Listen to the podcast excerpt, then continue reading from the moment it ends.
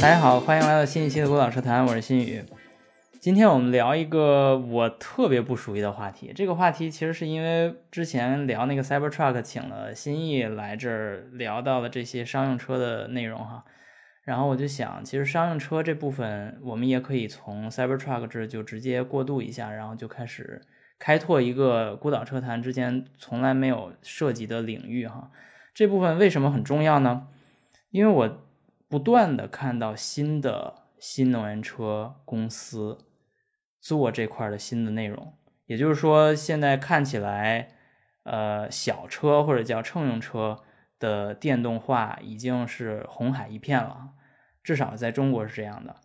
在国外呢，可能还没有那么强，但是特斯拉已经把该占的市场都占差不多了，所以大家都开始考虑绕着特斯拉走了，所以就开始做这商用车。当然，特斯拉也是有那个 Semi 商用车的，这节目也会聊到，所以。这块的话题就很有意思了，因为大家可能觉得乘用车跟商用车区别不是太大，就是把发动机变得大一点儿，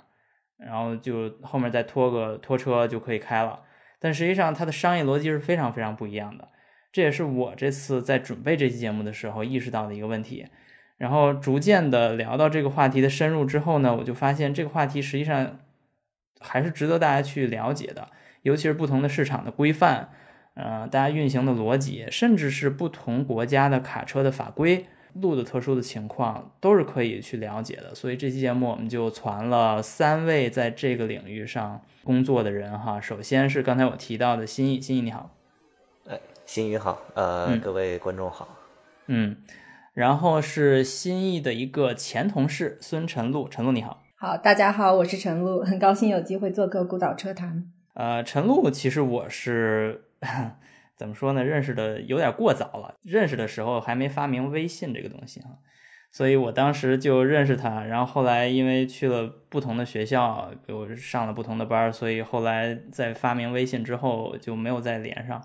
但是后来呃，新意把他又介绍给我，跟我说：“哎，我这儿有一个还不错的嘉宾，潜在嘉宾哈，然后对这个呃新能源车、对卡车这块比较有研究，你有没有兴趣？”然后说好啊，加个微信呗。就一加发现，说聊两句，说叫什么名字？孙晨露。我说孙晨露，我认识呀，我认识孙晨露是那个孙晨露吗？所以我就问他，我说你们系我认识几个人？然后他跟我说就是我呀。我说哦，原来是这样。所以我们俩是二零零九年、二零一零年的时候认识的，就到现在也都十四年了。就这个是简简直是。哼。是是，岁岁月就是杀猪刀，嗯，是是，也是很有缘分。对，所以现在你是在 Arizona，对我现在在 Arizona，在凤凰城 Phoenix。然后你做的工作是跟电动卡车的动力系统相关。对，嗯，我主要是负责电控软件的交付，对，然后做的也是嗯 Class A 的嗯重卡的电动化。对，然后你之前其实是一个纯粹的电气工程毕业生和电气工程的相关的职位是吗？对，嗯，我之前的背景主要是在控制，那就是用电去控制机械的东西嘛，所以它其实是一个嗯偏电，但是介于电和机械中间的一个这么一个方向。对对对，所以这就是我们为什么能是同行的原因，就是因为我在机械这个系、这个这个学院里面也可以学到这块儿，然后你在电气学院也是可以学到这块儿，其实差不多的。OK，然后第三位嘉宾是胡文婷，文婷你好。啊，新宇你好。文婷是我在一个叫“汽山茶馆”的群里边认识的一个，当时还是在做乘用车的一个呃工程师哈，主要当时做的是电池包的设计嘛？是这方面吗？主要做的其实整车的集成，然后做过一段时间，呃，电池的设计。对，嗯，但是现在你在一年前加入了这个卡车公司，对，然后现在做的内容其实跟之前的车用车差不多，差不多，也是在做电池整包的集成，然后从整包到整车的集成。对，嗯。但是很明显，你的因为车的大小和它的功能都发生了巨大的变化，所以你经历了非常多的重新学习和适应。Cultural shock，对对对对，没错，这就是我 在准备这期节目的时候，我跟他说，其实这个 cultural shock，这个从一个文化圈子到另一个文化圈子的呃文化冲击哈，嗯，其实你比我要经历的早一些，就是我直到做这期节目，我才有我经历的这个 cultural shock。然后他呢是在他的工作中，在应该是半年多以前哈就开始经历了这个 cultural shock，所以让文婷去解释这些小车的人理解不了的大车的事情是非常非常恰当的一件事哈。所以咱们回述一下，刚才请的这三位嘉宾，其中两位都是在商用车界已经工作很多年的人。然后另一位呢，文婷呢是刚刚进入这个行业，但是实际上之前在乘用车领域工作了很长时间，所以这个是一个非常好的切入点哈。我们就先来聊一下各位认知中的卡车是什么啊？因为这里面涉及到两个大洲哈。我我很遗憾的告诉所有听众哈，如果你的今天想听到的内容只是关于中国的卡车。那你到这就可以把节目关掉了，因为我这个节目中没有这部分内容，不是因为我不想聊，是因为我请的嘉宾，包括我自己，呃，都发现这块是另一块的内容，就是也可以听我们节目，听着听着，你大概就能意识到，就是因为国家之间的分别，所以在商用车这块儿，呃，不同的国家之间的共性就更低，这就是我们之前聊过的一个类似的主题，就是世界车。现在实际上是在逐渐消亡的一个概念，也就是说，同一个福克斯，同一个花冠，这辆车是没法卖到全球的，就很难找到这样的案例了。在卡车这个界，几乎就不存在这样的一个东西。所以呢，我们这期节目主要聊的是欧洲卡车跟呃美国卡车，而且我们现在说的非常具体，就是说的是卡车，甚至不是商用车，就是商用车的一个部分吧，一个很重要的部分是卡车，但是也不是全部。比如说什么那种吊车呀，什么矿卡呀，或者是公交车呀，这节目也不聊啊。不是我们不想哈，还是还是这句话，就是这期节目我们必须要考虑节目时长跟主题的这个聚焦程度，所以我们最后选择了一个切入点，就是卡车，而且是美国跟欧洲规格的卡车。OK，所以回到这个主题哈，就是我们当我们在聊卡车的时候，我们聊的是什么？这个话题，我想先听新意说哈，因为之前他其实已经给我们在 Cybertruck 那期节目中科普了，就是在美国卡车是分八个档次的，是八个半档次吧，就是 Class 一到 Class 八，其中 Class 二分 Class 二 A 和 Class 二 B，但是其他的我们就不了解了。嗯，你可以再给我们观众先回述一下这几个 Class 之间的关系是什么。行，没有问题。这个上次节目咱们已经说过，这个 Class 一到 Class 二 B，也就是轻型的小皮卡们。然后呢，真正的卡车应该是从 Class 三开始，一直到 Class 八。然后 Class 三到六是 Medium Duty，大概呃，我们会不会把那个表给观众看一眼？这个都会有的，这个后面的 Show Notes 里面插图，大家都可以看到具体的。你你可以现在继续沿着这个表去讲一讲。然后这个 Class 三。到六的载重是从四点，总重是从四点五吨到十一点呃八吨。我大概说几个代表车型吧。Class 三就是我们熟知的这个 F 三五零、F 四五零皮卡，然后 Ram 三五零零，然后以及我们国内常用的五十铃这种厢式小卡小卡车。然后 Class 四就会再重一点，大概是六点总重六点三到七点二吨。然后呢是 Silverado 四五零零 International CV，从这儿开始就已经是。卡车了，就跟皮卡没什么关系了。嗯，然后呢，Class 五大概是七点二吨到八点八吨，然后 F 五五零，然后呢，Ram 五五零五十铃的那种特比较长的厢式小卡车，然后 Freightliner Business Class M 二是那种美式的长鼻子厢式货车，然后还有 Kenworth T 幺七零 Peterbilt 三二五这种东西，然后 Class 六是比较常见的那种 Boxing Trucks。然后呢，其实还是刚才那些车型，但是它们的载重会稍微高一点，大概是八点八到十，总重八点八到十十二十一点八吨吧，就到顶了。然后再往上是重卡，重卡在美国是 Class 七和 Class 八，重卡顾名思义肯定是拉的更多，Class 七是十一点八吨到十五吨，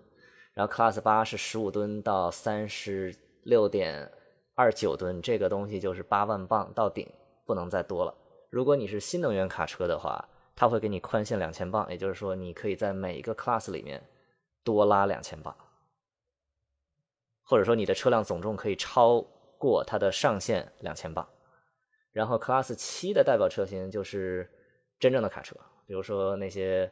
垃圾车的底盘，然后福特的 F 七五零，这个国内可能根本就没有。然后 International MV 是一种就比较大的那种卡车。然后呢，Class 八就是常见的拖头，拖头就是美式长鼻子，咱们都看过变形金刚对吧？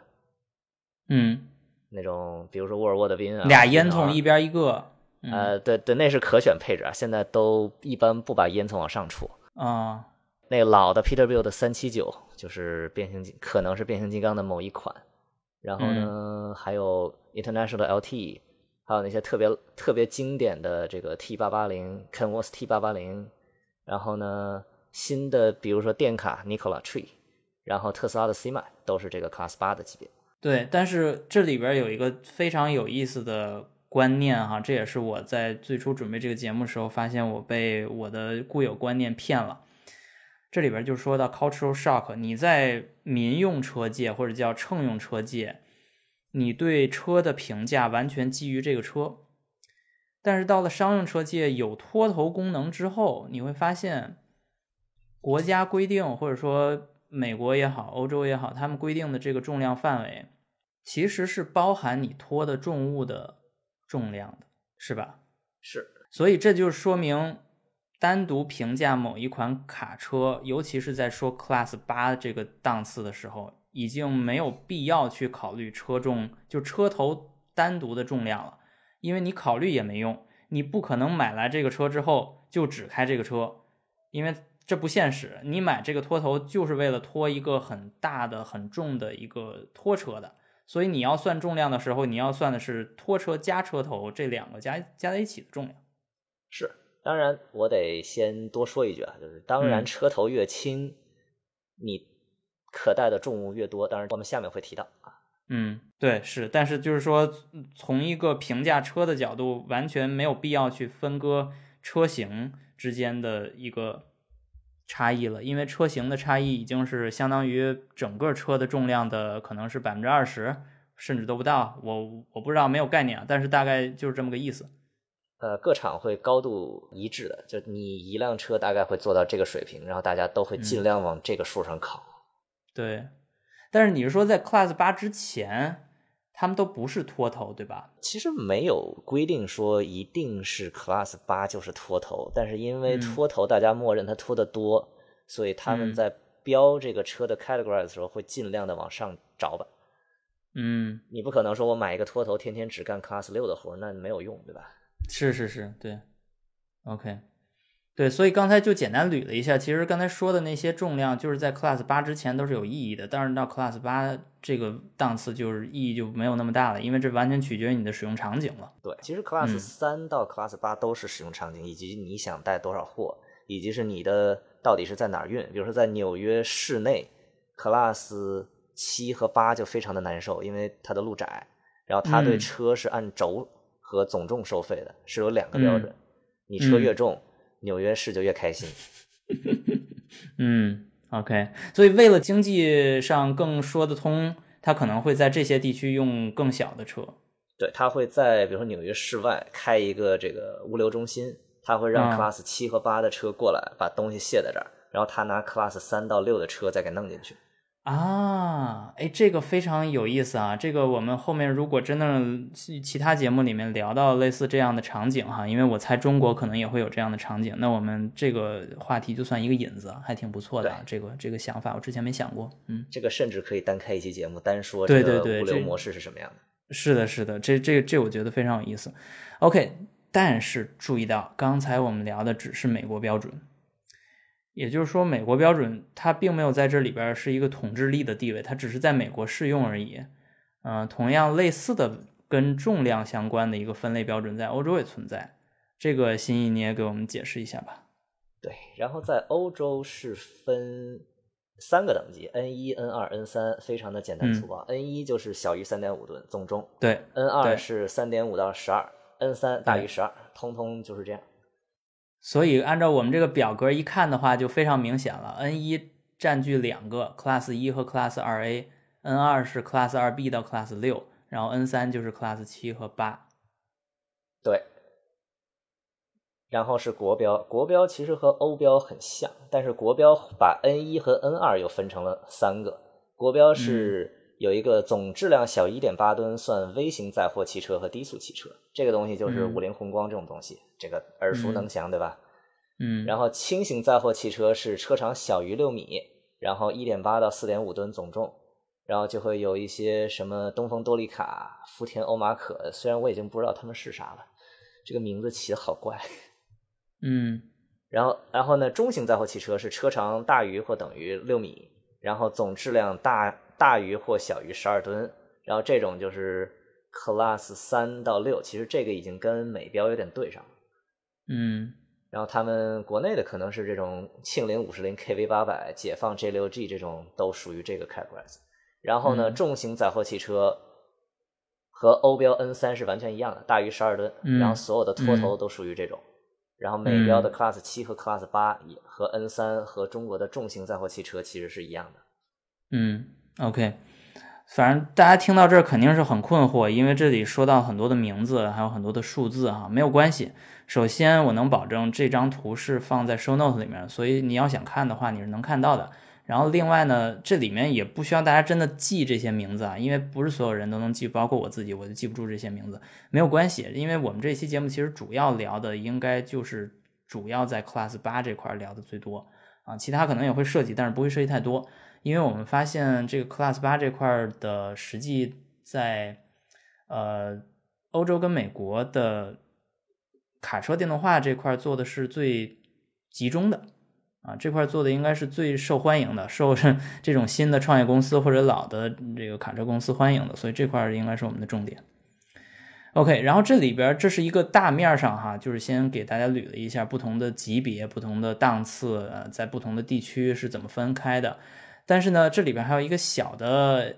很有意思、很有意思的，我觉得我愿意把它单拎出来的一个小的区分哈，就是在美国卡车上是可以睡觉的。啊，这个事儿为什么那么重要？这个事儿可能听上去没有那么重要，但实际上非常重要，因为它直接决定了这个卡车一天的工作结束之后，它是回它的那个货站或者叫卡车中心，还是在路上停着，然后等着下一天继续往前赶路。对，取决于是到点下班还是持续上班。对，美国的卡车是分两种大类，一种叫 day cab，顾名思义就是它睡不了觉，它只有一排。然后呢，另外一种叫 sleeper，就是里面有睡有一个睡觉的床。然后 sleeper 是、应该是美国特色吧，因为美国的路途会很远，然后呢，嗯这种高速肯定新宇和陈露都体验过，这个高速边上是什么都没有的。你想找个吃饭的地儿，可能在下可能三百英里之外，可能有个给卡车专门用的地儿，然后卡车也嗯不能在高速上随便停，然后你真的嗯开下了高速，卡车也没有地方停，因为太大了，嗯所以它会设计一个几乎像家一样的 sleeper。当然，这取决于你怎么选啊，它的货箱尺寸大概有一般是三到四种。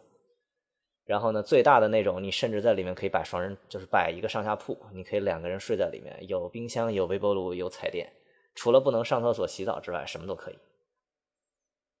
嗯，OK，所以这这里边就涉及到他为什么要这么做，对吧？那肯定不是因为呃这些物流公司对这些呃司机非常的仁慈，说你为什么不能把豪华的这些功能都放到卡车里呢？我就乐意。它不是这么回事儿，而是因为他有必要去做这件事儿。是因为这些卡车司机他必须要在一个时间阶段满足一个，当然他自己也困也累哈，就是说这块是有法律规定的，所以他必须要休息。而在这个过程中，他发现自己在 就是，尤其是在去美国玩的时候，你知道中间那几个州叫什么名字吗？叫 flyover states，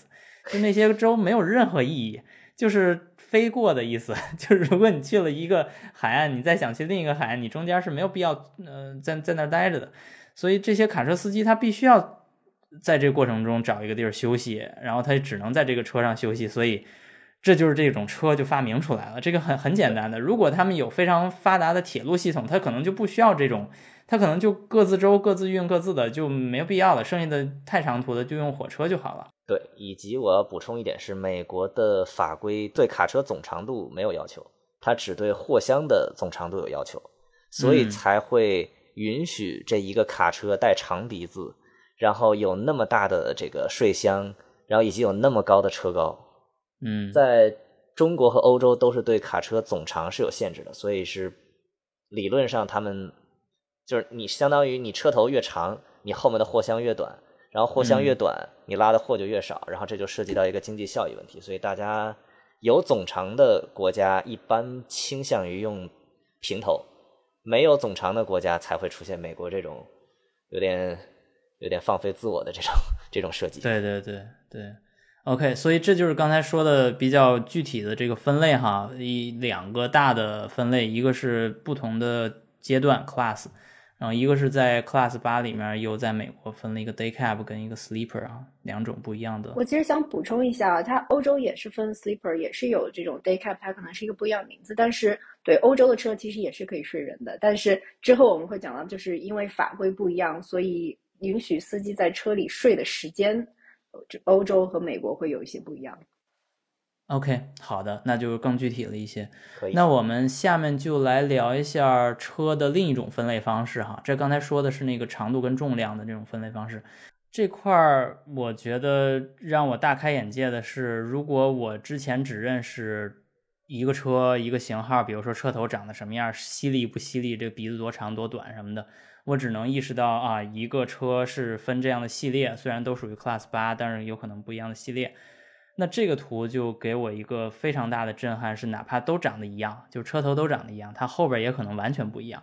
啊。这个图是什么图呢？就是如果大家有时间哈，打开一下这个 show note 看一下；如果没有时间呢，我给大家描述一下。这个图大概就是左边得有个十几个，右边也有个七八个。这这个图是一个黄颜色的拖头，叫 DAF D A F 这个品牌他做的车车型的名字。然后呢，它除了这个图的，就是每一个车头后面都牵着一个，有可能是两个轮，有可能是三个轮，有可能是一个轮的这种大平板儿。这个图是这样的哈，就是一个拖头加一个大平板儿。然后呢，旁边还有一个图，也有一个拖头，一个黄颜色，但是它是是顶视图，就一个是侧视图，一个顶视图。这个侧视图呢，只能看见从侧边看有几对轮子。然后顶视图呢，你不仅能看到有几对轮子，而且你还能看到最后那个轮子是不是能转向的，就非常有意思，又突破我的想象。因为我们之前聊 Cybertruck 也会聊到后轮转向这件事儿，没想到在嗯大车这个卡车领域，后轮转向是一个如此频繁出现的呃一种一种配置，甚至呢前面因为有这个可能啊是载重的需求哈，它前面有可能会有两对轮子都是可以转的。所以前面俩可以转，然后后边有可能也能搭一个可以转的，这个就非常复杂。新意配的这个图，我想先问一下新意，你怎么解释现在我们看到这个东西？这张图你可以理解为你想买卡车的时候，你到底想选什么样的车桥配置？这个选什么样的车桥配置是跟你使用场景息息相关的。为什么会有什么前轮第二轴可以转，什么后轮第三个轴可以转这种奇怪的设定？就是因为对有一些城市街道非常非常的窄，然后你的卡车肯定会非常非常的长，相对于这个地方而言，所以你靠原来的正常的，比如说前面一个轴转，后面两个轴负责驱动的话，你肯定是转不过去的。所以我会给你提供一堆选项，你自己决定怎么选。你是想要前面两个轴都可以转，还是想要后面那个轴也帮你转，就相当于是最后面那个那个轮负责转向。然后，但是这样的话，你的车驱动轴就只可能有一个啊。然后，如果你想要拖重货的话，你大概率不能，你至少得保证两个驱动轴，也就是六乘四。然后六乘四的话，我再最后再给你安个可以转的，这大概是能让你达到任何你想达到的目的。我就是为了让你能拐过那个弯儿，所以我给你提供了一大堆选项，你来决定该怎么选。这个非常了不起，但是这里边有个前提，就是你首先你这个车设计出来是可以 modular 的，是吧？是可以模块化的放上去或者不放上去东西的。对，这个在设计这辆车的时候就要考虑到我的车大概是给谁用，在哪儿用，哪些国家需要用，然后我才会考虑到前轮能不能转，后轮能不能转，我要加几个轴，第几个轴可以转。所以这个达夫是应该是专供欧洲市场，或者说其他那些平头国家路窄的市场。所以你会看到它有一大堆可以选的东西。如果你放到美国的话，它就没那么复杂，因为美国的路宽，它的拐弯半径就是它的路一路宽，二你可选的道路也多，你可以完全不去把自己的车开到一个这种必须得转的场景下，你可以绕啊，对吧？所以美国的卡车大部分情况下不会给你后轮转向这个功能，因为它没有必要。嗯，以及这个功能在达夫的选项里是要加钱的。当然，这个卡车涉及到经济成本，一涉及到加钱，很多用户就不干了。啊，这个这个很好理解吧？这个你你在车上多掏一分钱，然后车的固定报废年限还是那么多年。那他肯定就不愿意在这个车上对，所以我觉得啊，这个咱们这个生意账咱们可以后面再聊哈。但是我觉得看到这个图之后，我第一反应是什么呢？就作为一个小车的这个开发人员哈，觉得自己已经特别呃复杂的一个系统哈，尤其是现在考虑到有后轮转向、有线控转向这些技术，还有什么 CDC 空簧这些技术，你去看一看达夫这家公司出的同一款拖头的不同的配置。你再去看看自己的这个所谓好像功能已经堆到顶的一个民用车，你就能意识到，其实有这么一个也是汽车行业的一个分支，把这样的工作早已经做在前面了，就是做的一点都不比民用车少，而且甚至还要考虑到模组化，所以它同一个车的变种实在是成千上万，这个毫不夸张，literally 成千上万。呃，问问文婷哈，你见到这个图是第一次是什么时候？是我们录制这个节目，还是其实你在你的工作中已经看到过这样的图的？嗯，我第一次看是在刚进公司有一个 onboard training，然后有一个人来给我介绍这个我们公司的产品，然后我就很震惊，然后对，很复杂。是的，是的。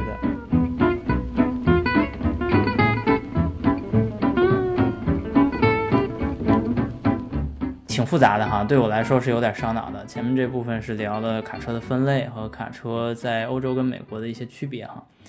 呃，下面就聊到我觉得更对做乘用车的人更有意思的一部分了哈。就因为这些年有一个词啊，一直萦绕在我脑中，就是未来汽车这边带头的说叫用户体验。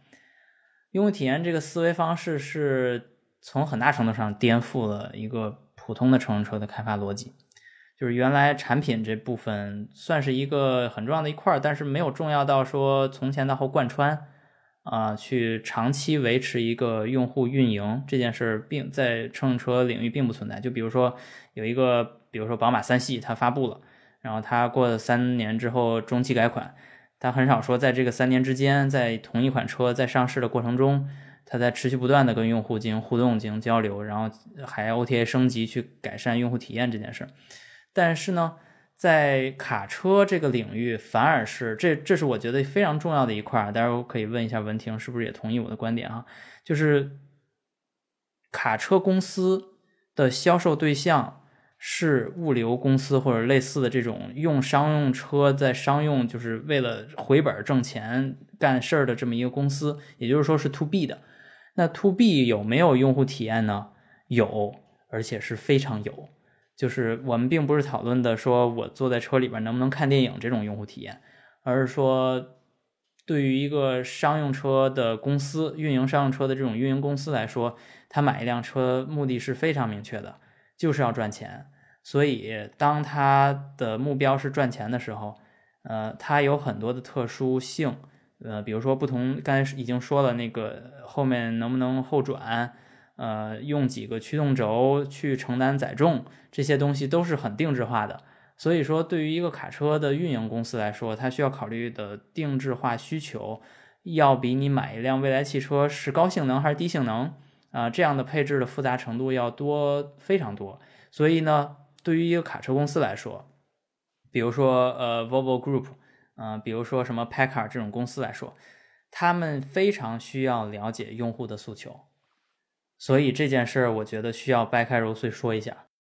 陈露，要不你先介绍一下你在工作中接触到的这种跟用户相关的这种东西。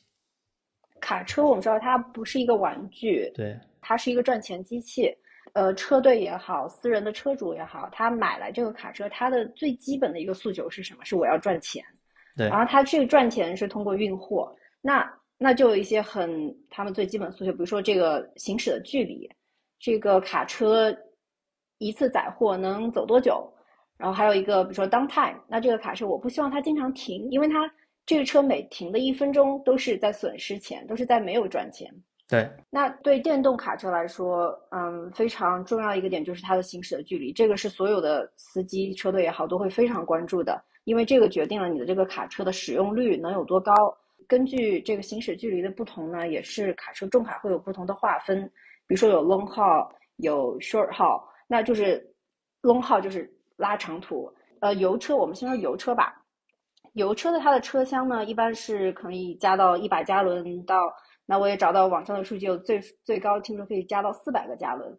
大概是在一千一千五百升油柴油的这么一个量。那它的行驶的里程，油车可以在七百英里，大概是一千公里到甚至两千英里的这么一个，我没有做换算啊，但是就是这么一个距离。对，那那对于电车来说，电车它的里程是必然是达不到这么高的。那从我工作的这个车来说，电车就是 Nikola 的这个呃纯电的重卡来说，它的官方的数据是三百三十英里的里程，大概是在呃四五百公里这样一个里程，嗯嗯，非常的短。那跟油车比起来就是太短了，所以它的产品的定位就定的非常的固定。比如说洛杉矶的港口到火车站这么一个大概就是一个两三百英里的这么一个线路，那你车刚好运完这个就是两三百英里之内吧。它刚好车运完这一趟，它就可以在港口，比如说洛杉矶的那个港口有一个充电桩，然后在它的呃货运中心、物流中心或者火车站，它也有一个充电桩。这样它只要在这两个点之间往返就可以了。对，这个就是一个它非常具体的一个定位吧。对，但是现在你要说要要用一个纯电的卡车去做一个长途的横跨，比如说横跨整个美国的。几天的这样一个行程，这个现在是达不到的。对，嗯，也就是说，当我们确定了这个客户他的行驶路线的时候，呃，这个车它存在的意义就已经出现了。它或者是过剩的，或者是正好的，我们就可以给它挑到一个比较合适的工作区间。嗯，也就是说，这个车并不是去跟说像咱们现在这个中国的这种。呃，电动的这个乘用车，我们经常要赛一赛哈，我能行驶多少距离，你能行驶多少距离？它不是这种比赛性质的，并不是说谁越长越好，而是说当你确定了一个客户使用的路径，那你正好能满足就行了，对吧？这就是它的目的。对，或者说当你说某一个数的时候，你最好能达到这个数。对，就是你有一个下限，因为你必须要实现这个目标。是因为你货运这个货运不到，那就。那就是一个很大的问题，你在中途停下来了，然后这个里程没有了，电烧完了，那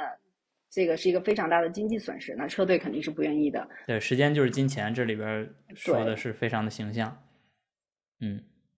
，OK，所以这是行驶距离对于一个电车跟油车之间的区别。当然，其实我能看出来哈，就是即使是油车。它也不可能说，如果你每天只需要行驶三百英里，我非要给你能一个两千英里的油箱那么大，也也没必要，对吧？它其实也是要考虑自己的使用场景的。是的，是的，这个跟使用场景的关系非常的大。还有包括，嗯，比如说，如果这个车你要经历很多的山路，嗯，那那对你这个重卡的要求也是会非常的高。那这个会影响你的里程，因为你在不停的爬坡。对。然后这个对对里程也会有非常大的影响，所以。归根结底还是你这个卡车的对你的适用场景选择适合你的一个生产工具、赚钱工具。对，OK，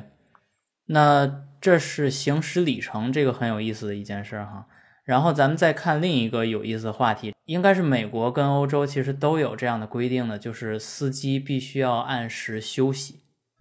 啊，这不是一个非常矫情的事情，这是恰恰是一个非常有利于整个社会的行驶安全呐、道路安全呐，以及这个物流产业能够合理的发展呐，这些东西其实都是相关的。所以在欧洲有一个非常非常具体，甚至有点复杂的一个休息管理制度，能不能文婷你给我们介绍一下这是什么制度？嗯，好的。简单的说，其实这个欧洲的这个对于司机安排的休息的这个呃算算法吧，非常的复杂。它我们最常用的是一个，就是呃开四点五个小时，然后必须休息四十五分钟，这个是确定的。然后它在每一周要休息多长时间，连续的两周休息多长时间也是有规定的。然后它包括每一个短的休息有多长时间，也是有一定规定的。这个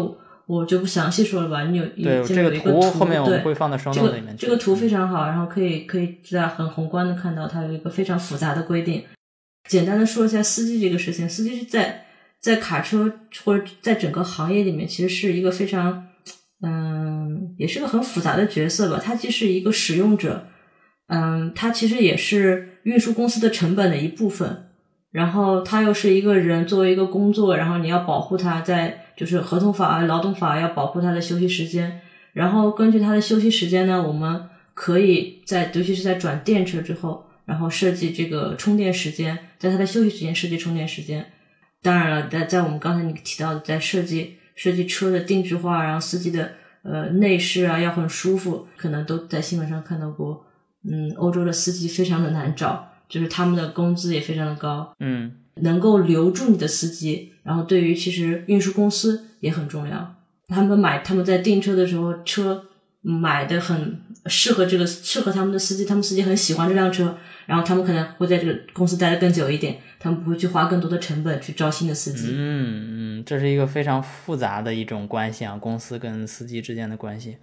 在你的工作中有没有遇到因为司机或者说因为司机休息，呃而带来的需求呢？卡车 cab 的设计基本上就是针对司机的需求来设计的。呃，对我，我觉得我想先加一个这个关于叫电子行车记录仪的这么一个东西，嗯包括美国对于司机的休息时间也是有很麻烦的规定。那嗯这些这些欧洲也好，美国也好，它的规定是怎么样就是实施呢？对那就需要一个东西，就是电子行车记录仪 tachograph。这个是在欧盟要求三点五吨以上，就是它的 N 三级别以上的车必须要装这个 tachograph。这个里面它是带 GPS、带速度，它有自己的速度传感器，嗯，然后也可以计时它的驾驶时间、休息的时间。因为司机他是要求必须你你要去打卡这个机器的，那这样子就可以非常好的记录这个司机驾驶时间、休息时间。对，然后那美国也是有这个，美国叫 ELD Electronic Logging Device，嗯，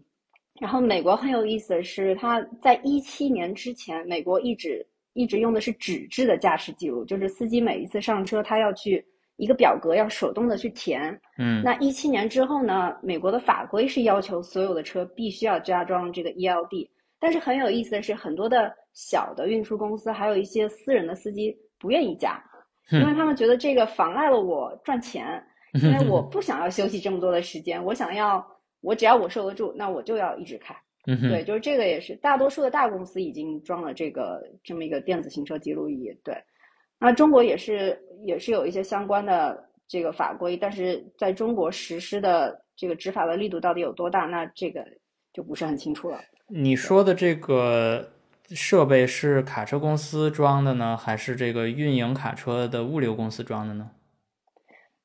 这个是卡车必须要装的，是作为卡车制造商要装的。那啊，当然，如果说这个卡车已经出厂了，运营的车嗯队你也可以自己装。嗯对，那这个其实也是跟之后的所所谓定制化有一些的关系。那 OK，这个都是可以商量的，对。很有意思的是，我之前唯一跟这个商用车有一丁点儿关系的一个项目是依维柯的一个项目。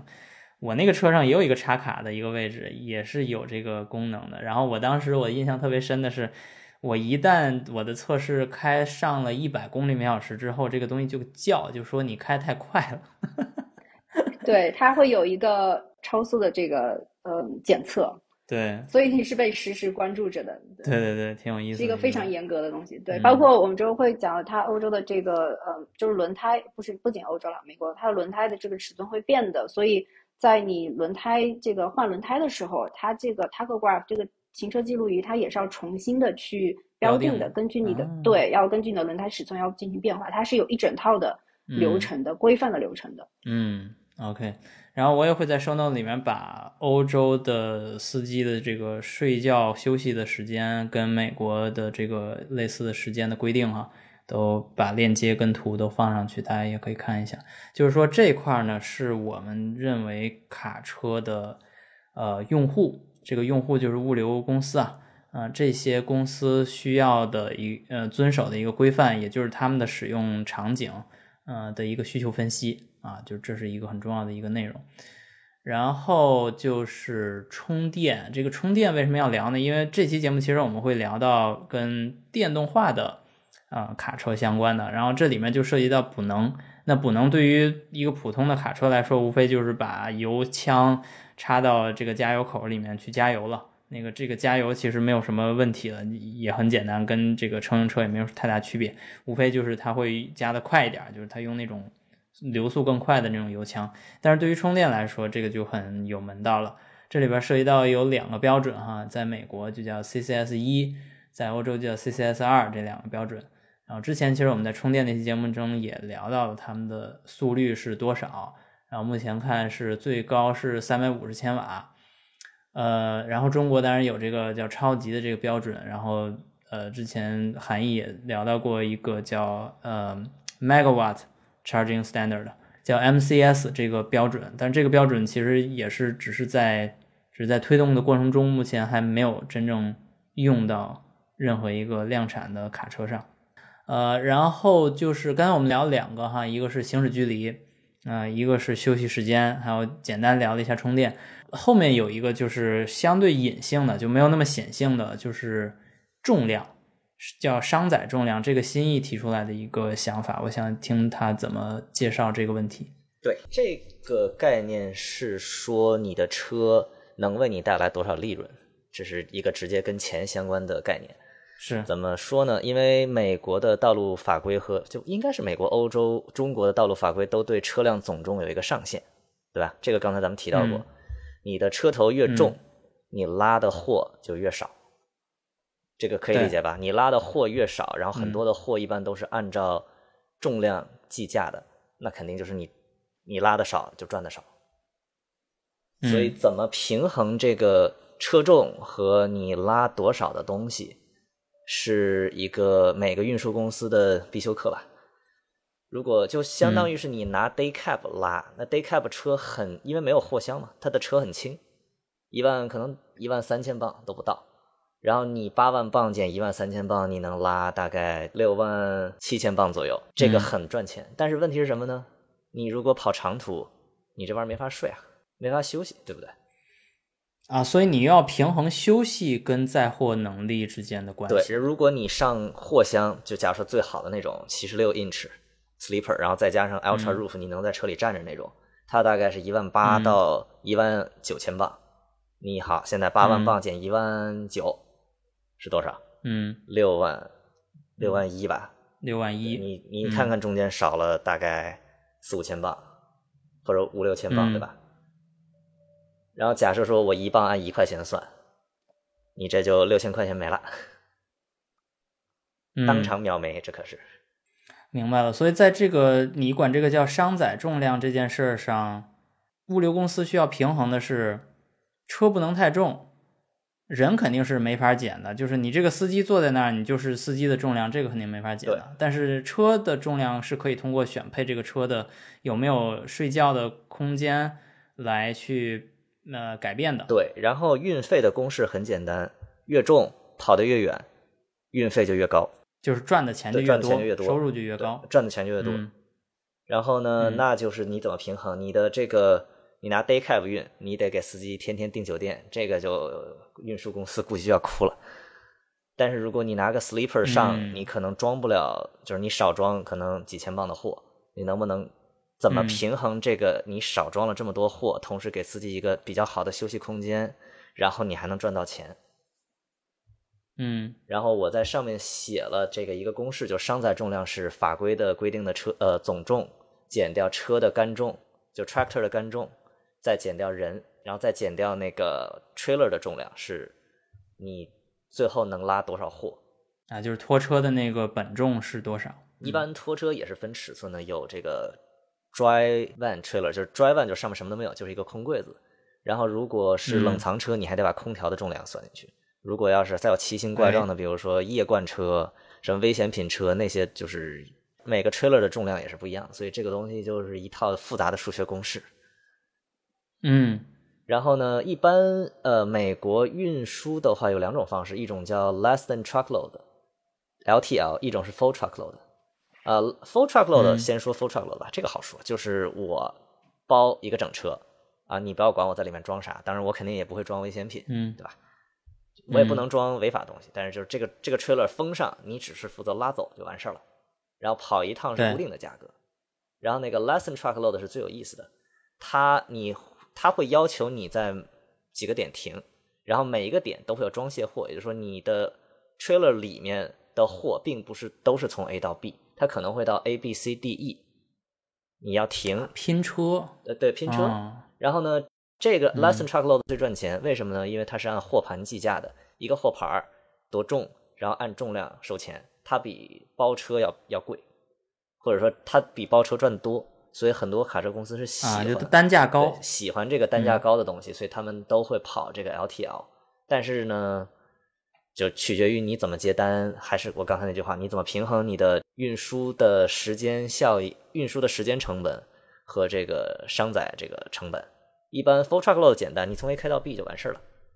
然后 LTL 你会涉及到一个到达时间的问题，你必须在固定的时间到达 A，固定的时间到达 B，固定的时间到达 C，中间哪个厂嗯房装货的时候、手一滑，叭，你一个小时没了。嗯，但是它的好处就是，如果你去考虑电车需要充电的话，它的好处就是，如果你是总能在某一个地儿停，而且你知道你什么时候在那儿停，那其实你是可以智慧的去安排充电和载货的时间可以放到一起的。是的，这个是不是过于幻想了？还是其实是呃现实生活中是存在这个思思考的？理论上是对的，但是实操的时候你会发现各种各样奇怪的问题就开始出现了。嗯，太不可控了。万一嗯路上比如说出个车祸，对吧？简单一点，出个车祸，嗯疯了。比如说我有一次我们跑 I 十七，就是美国从呃 Phoenix 到那个哪儿 Flagstaff 那条路是一条纯山路，根本就没有别的路可以走。然后有个卡车直接在嗯 I 十七上掉山底下去了，然后那整条路就被封了。那那就太惨了，你还你还算什么钱呢？啥也没有了。然后呢，就那这他掉嗯下去了，是他的事儿。关键问题是，这个警察直接把整个二十七我们那一边都封掉了，他把那辆车给捞上来，哦，他他就是把唯一一个通路全都给，封了，直接大通道，警车中间一横，谁也别走。OK。美国西部片儿的场景马上出来了，然后给我们那天整了四个半小时，在路上什么也没事干，最后逼得我都无聊，下车乱逛，下车乱逛热不热？热。这个陈露肯定有发言权。对嗯，是但是，呃，我觉得刚刚新义说的，是不是可以把这个载重装载的时候和充电放在一起？这个是完全有可能的。因为我刚刚之前说到一个例子，对，就比如说那个洛杉矶的港口，因为洛杉矶它是一个全美的一个港口，所以很多从比如说亚洲它来的货轮，货轮上运的集装箱，它都是在洛杉矶的港口要先卸下来。对，然后再从这个港口拿到，比如说火车的这个集散点或者呃其他的一些货运仓库，那这个就是一个很好的。那只要你把充这个充电桩设在洛杉矶的港口，那车理论上是可以一边等货一边充电的。嗯，OK。所以其实新能源车的这个卡车公司也是会思考这样的使用场景和充电结合的一个方案。对的，对，怎么嗯平衡，然后让自己能赚钱，是这些公司的必修课。没错，所以你看这件事儿，我觉得就很有意思，因为我觉得哈，这几年中国的新能源车发展的非常快，它的一个优势就是对于一个私人消费者来说，嗯，把一辆配置更高的车卖给他，无论你是价格提升了还是价格没提升，这件事是没有上限的，对吧？比如说原来我我家里边开一辆车一百多马力，我能开。现在呢，你非要卖给我一个六百多马力的车，比如说蔚来 ES 八，它就六百多马力，我会为这六百多马力多花钱，那是这个车价的问题。但是如果我花得起，我愿意花，它就可以卖给我，对吧？这就是一个生意，因为它可以多赚钱嘛。但是呢，如果到了这个商用车领域，overachieving 就是多提供东西，反而不一定是你的消费者愿意接受的，因为他多买了那东西，最后不只要不能替他的赚钱，呃，有更大帮助，嗯，他是没有必要用的，甚至有的时候他会反对这件事。就比如说刚才我们说那个配后轮转向还是不配后轮转向的问题，他如果没有必要配，他就不会额外增加这个。哪怕你说让利大酬宾，你说你给他一个这个，他要不要？我猜这个呃物流公司是不会说越多越好，配置越多越好的。它的逻辑是非常不一样的，它的思维是非常简单的，就是如果这个东西它能帮我赚钱，呃，我就会要；如果不能，我就不要，对吧？对，比如说我再举个不恰当的例子吧，快递公司的那种 day cab 卡车，他们肯定是到点下班，嗯，但是他们为了减重，是会把车上不相干的东西全拆了的，比如说副驾的椅子我拆。然后车里的 LED 灯，甚至连灯泡，可能我们设计了四个还是五个灯，它能它只保留一个，拧掉。然后什么收音机也拆，反正你你能想到的东西它都拆，啊，就是为了多装几磅的东西。对，所以这个是最吸引我的一次，就是让我感觉啊，这期节目我一定要做的一个一个非常重要的理由，就是说。当我尝试去用更好的配置去吸引消费者的时候，这个逻辑在民用车上、在乘用车上是说得通的，但在商用车界是很显然非常容易说不通的。因为你在尝试去提供更多功能的时候，你通常会增加更多的载重，而增加更多载重其实是在欺负你的消费者，因为它的商载重量会被牺牲。啊，所以这件事是非常有必要去提出来的。就是如果你在尝试去用乘用车的方式去思考商用车的逻辑的时候，啊，这是一个非常大的区分。OK，我们这里面插一个我在网上找到的2021年吉利发布的叫远程星汉 H 这么一个电动卡车，它的一些特色哈，这是一个非常好的反例，就是它提供的内容是特别的丰富，它提供的配置是非常的先进。新的一天开启。你从星汉 H 超大尺寸、舒适的床铺醒来，望着充满国风元素的座舱，满目舒心。智能新风系统为你送来清新空气。你进入内置浴室冲凉，唤醒身体机能。换上外置洗烘一体洗衣机准备好的干净衣服，清爽又精神。你从车载冰箱拿出鸡蛋和牛奶。用外置厨房和多功能箱体，为自己做了两个煎蛋，热了一杯温奶，享受这简单又美味的早餐，迎接清晨第一缕阳光，开启一段新征程。这个星汉 H 今年要交付了哈，我们可以观察一下它到底卖怎么样。OK，那这部分就是关于卡车更通用方面的跟重量相关的讨论哈。那关于电车有没有什么特殊的一些点呢？那因为电车大家都是知道，这个电池的重量是非常大的，所以在美国的法规对于呃新能源车呃的重量上的要求会更放宽一些。普通的柴油车是呃限重是八万磅，那电车新能源车它是八万两千磅，多了两千磅的这么一个额度，对。就是这个是法规层面的允允许你车更重，但是对于这个车队本身，对于这个呃车的这个使用者来说，他们肯定还是希希望你越轻越好，它载重越高的。对，嗯，对，OK，了解。或者说怎么样，你能让加的那部分电池正好卡在超的部分，也是一门学问。这个跟欧洲是美国跟欧洲是同步的，一样的，有这边也加欧洲加两吨的重量。OK。那所以刚才我们说的还挺内容还挺丰富的哈，我再回述一下，刚才说到什么呢？首先说到行驶距离，就是在电动车上经常说的续航焦虑哈，行驶里程、续航里程这件事 range。然后另一个就是休息时间的问题，这是一个必答题，就是你必须要满足这个要求的，这个在美国跟欧洲都存在。然后就是充电，这当然是电动车特有的一个特点哈。然后就是非常非常关键的一个叫商载重量的问题。商载重量就是取决于你这个车虽然可以提供非常非常多的功能，比如说你能让呃驾驶员睡觉或者在里边呃完成一些事情，但是呢，你提供了额外的配置之后呢，你占用了更多的车重，那你就这个获获重的额度就少了，因为你上限是一个八万磅，是一个已经存在的一个限制，所以嗯，基于刚才说的 range 啊，休息时间、充电和商载重量这几个要求。这就是一个卡车生产公司或者一个卡车制造公司需要考虑的他们的目标客户这些 to B 的这些客户，嗯、他们平时在考虑的问题，这些数字游戏哈，啊，所有的这些数字游戏在一个卡车公司那儿，在卡车生产公司那儿，其实都是了解的，都是公开的，或者说是非常愿意去透明沟通的一个信息。换一个角度说，他们是有责任去把这些融入他们的产品开发当中的。所以这件事儿，我就想问问文婷哈，在你的公司这个平时开发车的这个过程中，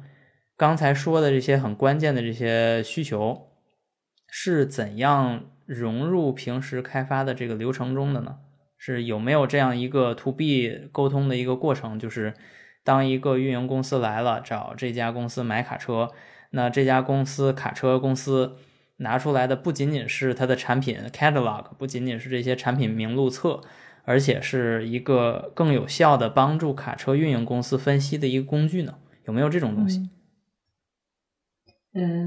工具肯定是有的。然后这你这个问题其实很大了。其实，呃，比如说我我了解到的，其实我个人觉得买车的人可能比我们做就是零部件开发的，在真的在卡车这公司工作的人更了解卡车本身作为一个嗯整体的产品。对，就我当我知道就是销售公司会，呃，会有一个非常复杂的工具来帮客户选车的时候，我觉得离我现在的知识是没有办法帮助到客户选车的。他们是一个非常非常复杂的一个工具，可以可以高度定制化客户的需求。嗯对，然后包括不仅是提供产品，然后还会提供，嗯，其实卖的不是，现在卡车公司已经不是在卖卡车本身了，他们只卖的是一个整体的一个，包括 finance，包括 transportation 的一个 solution，嗯然后来帮助，就就是我们需要找到一个双赢的模式，嗯两个其实合作的关系。啊，就制造商跟运营商是一个合作的关系。嗯对，因为我们要做卖车挣钱，然后他们也要用我们的车挣钱，其实是是要找到一个双赢的模式才可以。不是找个韭菜割一遍就走吧？不行不行，这这澳洲肯定行不通。我补充一下，这个卡车行业对回头客的要求是很高的，因为你一旦买了我的车，你所有的工具都要根据我这个车部署，然后你持续买我的车，其实上是最赚钱的。啊，它需要回头客来保证他后面的盈利。对，然后一旦是你绑定了我的车，那你会不停的买我的车，那我就不停的赚钱，就是这么个逻辑。嗯，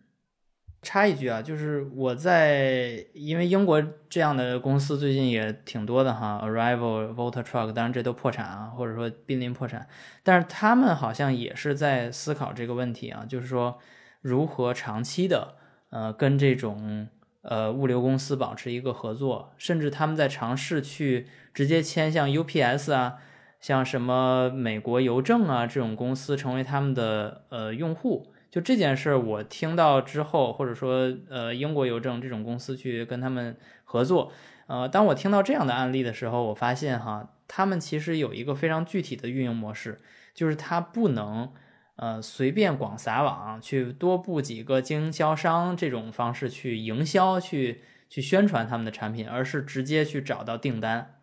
这可能也是就是 to B to C 最大的区别吧。对这种大型客户，他们一般一次会买好多车，至少得按嗯百起。首先你，哦你卖的多了，肯定你的就这个销量就会更好看。然后呢，如果他买了你的车还愿意回头买，那他还是会每年比如说再买几百辆。这种时候等于说你给自己找了一个铁饭碗了。对，只要你不把事情办砸，你的订单会源源不断。然后你还能拿这个效应去去宣传说，哎，你看 UPS 都在用我们家车，你看我联邦快递都在用我们家车，那，那是不是说明我们家的车能给你赚钱？然后那些其他的公司就一看啊，那他们都买了，那我是不是也买几辆？对，所以这其中就涉及到我们对这种商用车它开发的逻辑，就是其实刚才多少也都涉及到了哈，就是他们需要非常了解客户，而他们的客户都是这种 business 客户，都是这种商用客户。这种商用客户就决定了，既然他们的路线是从某种程度上是确定的，比如说像刚才说那个，呃，洛杉矶的港口那种商用呃路线，或者说其他的一种商业路线。那它这个路线当时确定的时候，它对这个车型的需求也就是非常具体的了。比如说我每天就要开，比如说三百英里，刚才说的，那么你给我弄成个五百英里的续航，我的意义不是很大的。呃，甚至你因为这个五百英里我要充电多充一会儿，我其实是浪费我的，又浪费我的重量，又浪费我的时间。啊，我不如就搞一个差不多的就得。呃，所以这件事是一个非常有意思的，就是它存在一种销售方和使用方之间的一个深度绑定。嗯，它的好处就是，呃，双方都可以非常公开的去交流，然后以最好最优的方式去达到一个最优的效果嘛。因为现在，比如说中国的这种呃新的电动车，呃，我说乘用车，它很多时候其实没有考虑到，甚至有时候有点逆呃客户的需求而而动。比如说，呃，这个车有点过宽了，所以有些停车位实际上是停不进去的啊。他会丢掉这些问题，他会觉得这是一种更好的车，所以我要卖这种车，然后利润率会更高。所以他在这种这个层面上是矛盾的。就是跟使用者的这个需求是矛盾的，但是在商用车这块，似乎大家在追求一个双赢共赢，而不是一个我就我我造车的，我造完车之后，我怎么实现我的利润率最高，就就我说了算，我不管你使用我的人到底是愿不愿意要我这样的特特性的车啊，这这个从这个角度讲，我感觉 to B 的这种运营模式更是一种双赢，或者说大家往一个方向走的一个一个思维方式。对我，我这里想补充一个数据啊，就是呃，美国现在大概是有三百万辆这种 semi truck 这种重卡，那其中百分之十六是司机自有的，那剩下来的都是以车队化的形式在运营。那所以你可以想象的就是车队跟这个制造商它的绑定有多深，那我一定可能就是成百上千，而且这个量是非常大的。那这个所以这个呃满足车队的需求这样的绑定就是。在这个情况下，就是非常非常必要的。嗯，那文婷，你在欧洲是不是也是这种，就是大公司用的最多呢？嗯，我了解到的数据是正好相反的情况。哦，这就是一个最大的区别了，看来。对我，我之前了解的情况是，尤其是呃，我觉得欧洲很多很是小公司，甚至是十人以下或十辆车以下的小公司，就非常非常多。嗯。散客，然后他们都是对很多散客，甚至有些老板就是司机本人，那就是一个人的买卖，个体户。所以，所以欧洲的个体户特别多，然后他们对就是车的定制化就会要求非常高的。OK，有点意思啊，两个地方使用场景不一样，但是最后都是高度定制化。对，但是你想，如像美国的这个车队的定制化，那它肯定一定是就是几百台车都是同样的，他选好了这个配置，那大家都一样。可能欧洲的是更多的是每一辆车会有一些不一样的配置。OK。I'm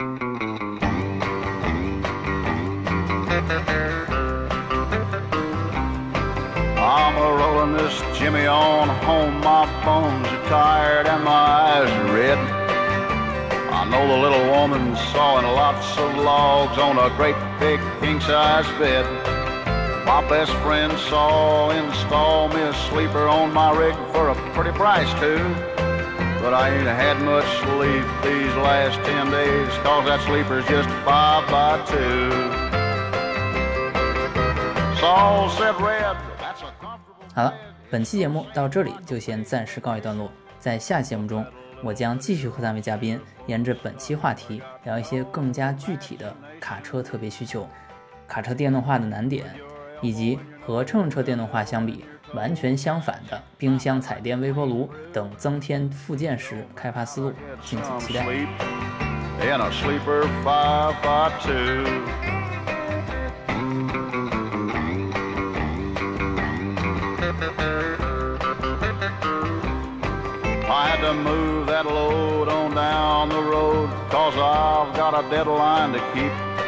But I'm getting just a little more burned every day, cause I'm getting just a little less sleep. Well, both of my knees are galled, and there's a burn up the side of my head. I can't afford a room, cause I got a lot of bills, and one is that king size bed.